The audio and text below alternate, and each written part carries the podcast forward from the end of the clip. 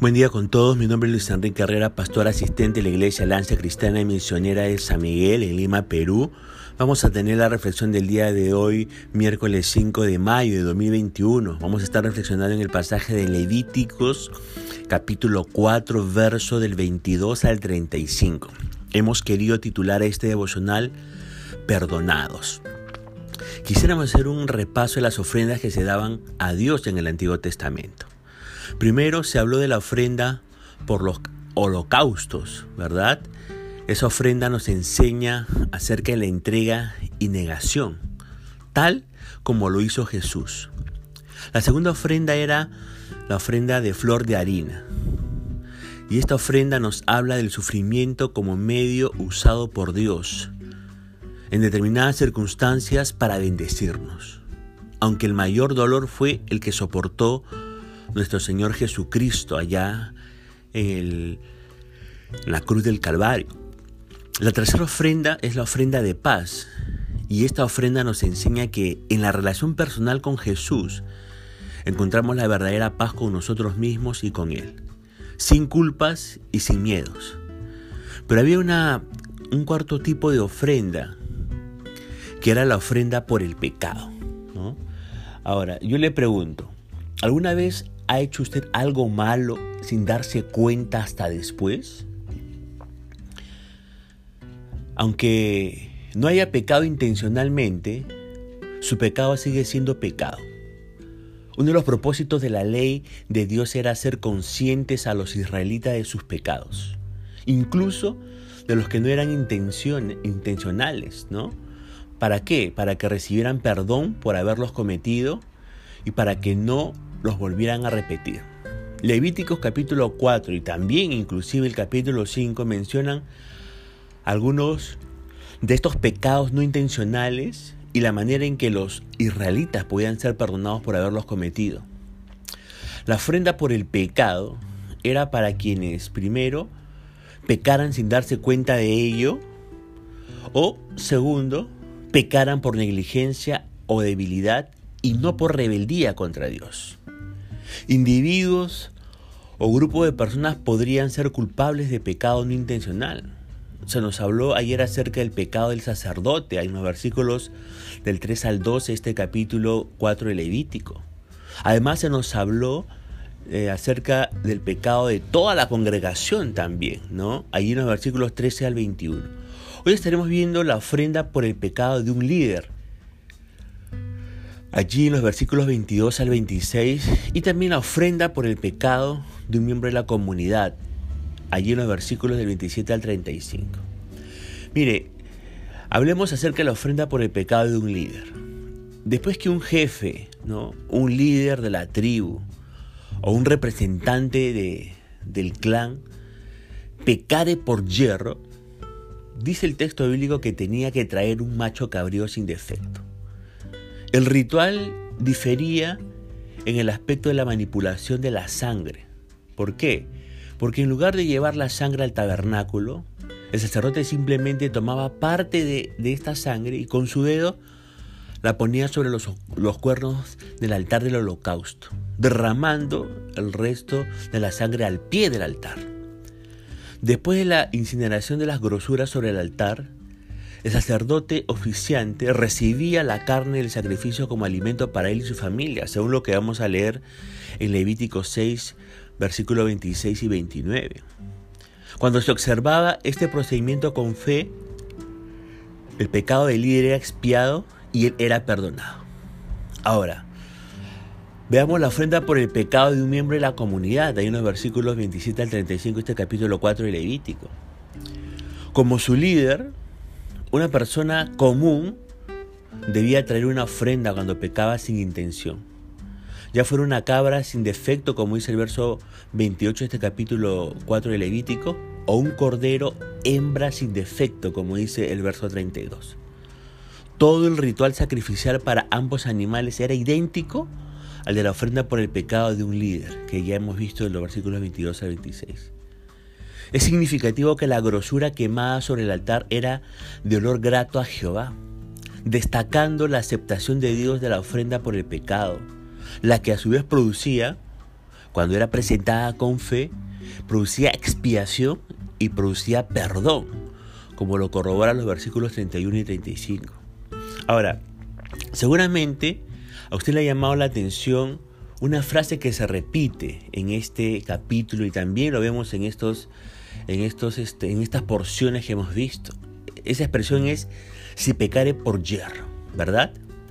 Pecar por hierro quiere decir pecar por ignorancia. Muchas veces pecamos a propósito. Muchas veces los creyentes pecamos deliberadamente, pecamos a sabiendas. Sabemos que no hay que hacerlo y lo hacemos. Y después inventamos un montón de excusas tontas para justificarnos a nosotros mismos, pero ese es otro tema. Pero en otras oportunidades pecamos ignorando que lo que hemos hecho es malo para nosotros o para otros. Lo cierto es que sea a propósito o sea por ignorancia, Dios no nos tira con un misil desde el cielo. Dios no, envía fuego del cielo para consumirnos si es que pecamos a propósito o por ignorancia. ¿Por qué? Porque Dios es paciente con nosotros, aunque odia profundamente nuestro pecado. Ahora, ¿sabe por qué Dios asume esta actitud paciente y perdonadora? Hay dos razones por las cuales Dios asume esta actitud paciente y perdonadora. La primera razón es porque así es Dios. Sí, aunque suene muy simple, ser paciente, ser perdonador y darnos más oportunidades de las que merecemos es su forma de ser de, Dios. Pero que, que quede claro que Él aborrece el pecado y también nos disciplina y nos corrige cuando es necesario por causa de nuestro pecado. Ahora hay una segunda razón por la cual Dios asume esta actitud paciente y perdonadora. Y es porque Él sabe que tenemos una inclinación natural a pecar y que por nosotros mismos no podemos ganarle al pecado. El pecado como poder está en nosotros desde nuestra gestación y seguirá hasta nuestra muerte. Pero esto no significa pecar libremente y excusarnos deliberadamente diciendo, no puedo, no puedo. El poder del pecado me hace pecar. Quiero, pero no puedo. Mentiras. Uno peca porque quiere, no porque esté obligado a hacerlo.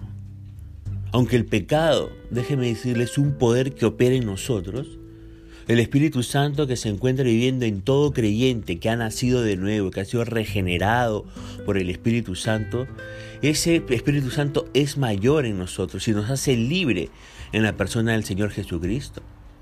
En Cristo tenemos la mayor de las libertades, la libertad de elegir. Y uno elige pecar o elige no hacerlo. La vida de Jesús, entiéndalo por favor, en nosotros libera un poder mayor al del pecado. El poder de amar a Dios, honrarlo con nuestras decisiones y vivir en santidad. Hay ese poder para amar a Dios, para honrarlo con nuestras decisiones y para vivir en santidad. Cuando usted peca, ¿no? Toma ciertas actitudes. ¿Qué actitudes tiene cuando usted peca? Mire, podemos tener varias actitudes como le dije cuando nosotros pecamos. Una primera actitud es la siguiente. Cuando usted peca, acusa y culpa a otros por lo que, por lo que hizo, le pregunto. ¿Acuse, culpa a otros por lo que hizo? Como cuando Adán, recuerda, acusó a Eva en Génesis 3, Dios le pide cuentas de lo que había sucedido. ¿Y qué hace Adán? La mujer que tú me diste, ella me obligó, ¿no? A comer del árbol del, fruto del árbol que no debía comer. ¿Se acuerda usted de esa historia? ¿Toma usted la misma actitud que Adán? ¿Acuse culpa a otros cuando usted peca por lo que hizo? Segunda actitud, le pregunto. ¿Busca explicaciones, excusas o justificaciones para que para que su pecado parezca entre comillas menos malos o menos grave entre comillas? ¿Es usted las personas que cuando peca está queriendo excusarse, está queriendo explicar, está queriendo justificar las cosas para que aparezca como algo menos grave, menos malo? Tercera actitud cuando usted peca que puede tomar o asumir.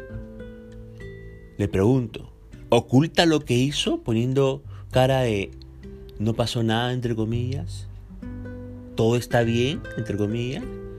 Entre comillas, yo jamás haría algo así. Busca ocultar lo que hizo, diciendo y poniendo ese tipo de caras. Cuarta actitud, cuando usted peca, busca escapismos para no pensar en lo que hizo. Hay personas que pecan, hacen lo malo delante de los ojos de Dios. ¿Y qué hacen? Buscan escapismos. En el caso de los jóvenes, están jugando videojuegos. En el caso de otras personas, buscan ver televisión para no pensar en lo que hicieron de pecado. Otros se ponen a escuchar música. Otros se ponen a trabajar full o a estudiar full. Otros buscan dormir todo el día, etc. Busca usted escapismo para no pensar en ese pecado que, usted cometió. Pero hay una última y quinta actitud que uno puede este, asumir. ¿Cuál es esa actitud?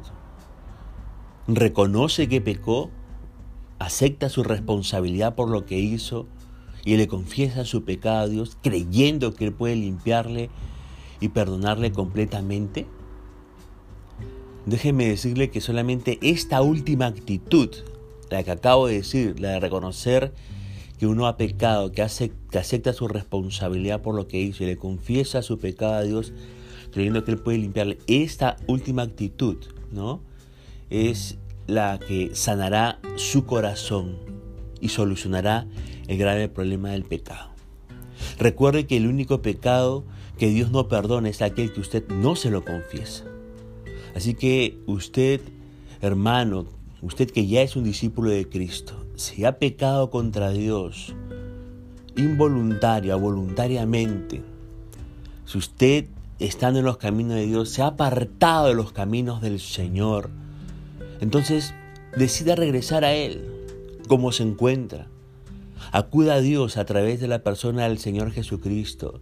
Pida perdón y siéntase perdonado y libre de la culpa que puede estar teniendo por causa de su pecado en este momento. Disfrute el hecho de ser perdonados por el Señor.